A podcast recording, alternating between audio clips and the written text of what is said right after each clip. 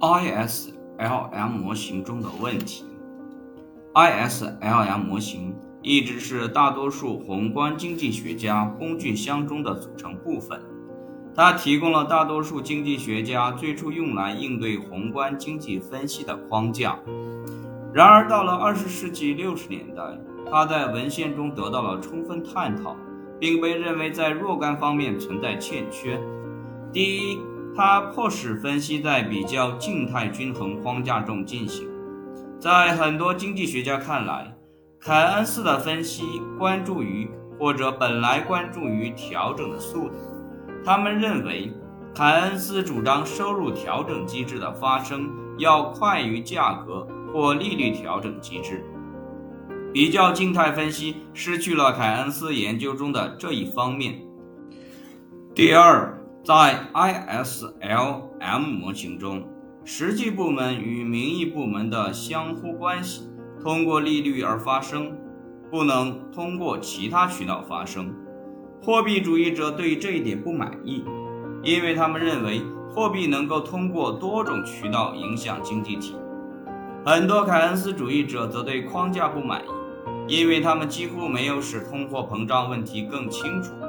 而通货膨胀问题在二十世纪六十年代开始被看作是一个严重的经济问题。第三，用来得出 LM 模型曲线的货币分析，并不是一般均衡模型为基础的，而是以一种相当特别的方式加以假定的。它并没有真正的将名义部门与实际部门相结合，因为它没有捕捉到货币与财政部门的真正作用。所以，它使这些部门的功能平凡化。当大多数经济学家认为，实际上认为，下降的价格水平将使事情更糟而不是更好时，它使价格水平的下降看上去好像能够产生均衡似的。不过，ISLM 模型得到采用，它整洁。能很好的服务于教学功能，是一种粗糙但尚能使用的工具。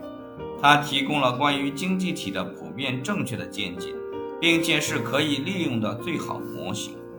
然而，对现有模型的不满意，使很多宏观经济学家在其研究中转向其他模型，这导致了一种分裂。虽然 IS。LM 模型一直是二十世纪七十年代和八十年代主要的大学本科模型，然而研究生阶段的研究则开始集中于完全不同的问题。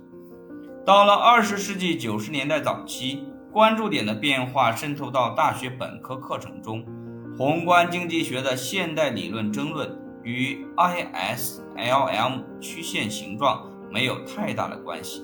他们反而是从一种微观经济角度接近宏观经济问题，并且涉及数量与价格的调整速度。在某种意义上，二十世纪七十年代和八十年代的很多宏观经济研究者认为，我们应当跳过凯恩斯的 ISLM 这一段，回归到二十世纪三十年代存在的宏观经济争论中。